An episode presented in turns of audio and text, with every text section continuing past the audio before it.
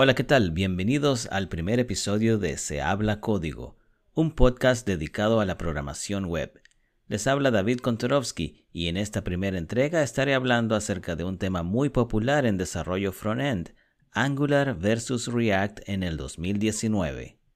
Esta semana en mi trabajo me invitaron a una reunión donde se discutirían las características de Angular y React para determinar la mejor opción para un próximo proyecto. Angular es un framework para desarrollo web basado en JavaScript. Es open source y mantenido por Google principalmente. Por su parte, React es una librería también para desarrollo web y basada en JavaScript, o tal como ellos lo describen en su website, es una librería JavaScript para crear interfaces de usuario. Tomen nota de esta diferencia fundamental. Angular es un framework y React es una librería. ¿Qué quiere decir esto? Framework se refiere a un conjunto de características que permiten mayor funcionalidad tan pronto como lo instalas, o funcionalidad como decimos en inglés out of the box. Librería se refiere a una funcionalidad reducida. Debido a esto, en React hay ciertas cosas que no podemos hacer a menos que importemos librerías adicionales, mientras que en Angular, aunque pudiera darse el caso de que en algún momento tengamos que importar una librería determinada, por lo general, el paquete contiene todo lo que necesitamos. Por ejemplo, si quisiéramos desarrollar un menú de navegación y especificar las diferentes páginas de un sitio web, Angular cuenta con un módulo llamado ngModule. En contraste, en React también podemos hacerlo, pero necesitamos importar la librería React Router.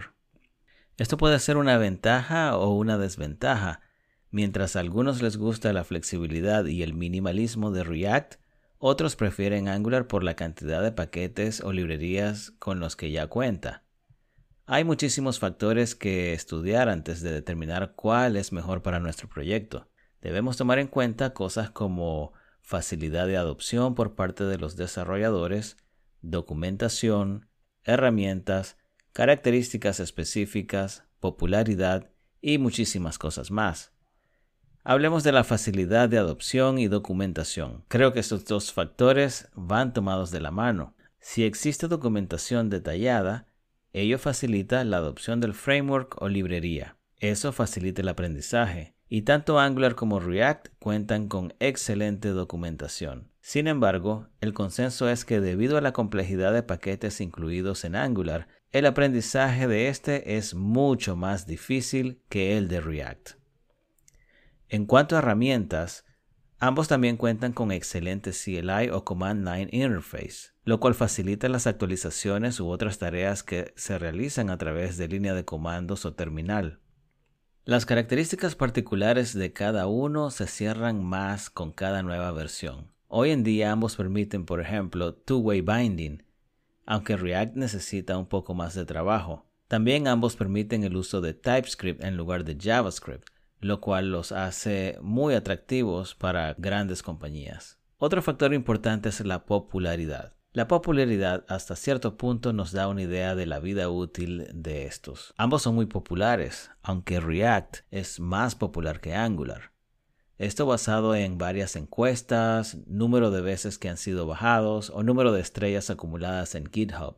Por otro lado, la popularidad también es un indicador de qué tan fácil o qué tan difícil pudiéramos reclutar nuevos integrantes para nuestro equipo en el caso que nuestro proyecto lo requiera. Estas son solo algunas consideraciones. Existen muchas más que merecen estudio antes de decidir cuál es mejor para nuestro proyecto.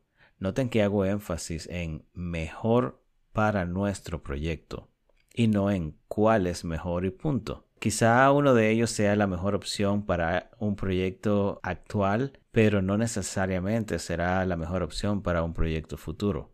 Finalmente, solo quiero mencionar que luego de discutir los pros y los contra, lo mejor es bajar ambos experimentar desarrollando una aplicación y preferiblemente la misma aplicación y de esta manera podemos ver muy de cerca cómo funcionan tanto Angular como React, experimentar con las diferentes características, revisar la documentación, guías interactuar con la comunidad y comparar la sintaxis. Esto nos dará una mejor idea de cuál debemos elegir. Y así llegamos al final de este episodio. Gracias por acompañarme el día de hoy.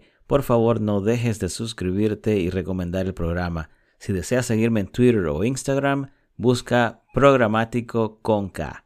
Y para enterarte de nuevos episodios del podcast o del canal de YouTube, sigue la cuenta Se Habla Código en Twitter. Detalles en las notas de este episodio y será hasta el próximo martes.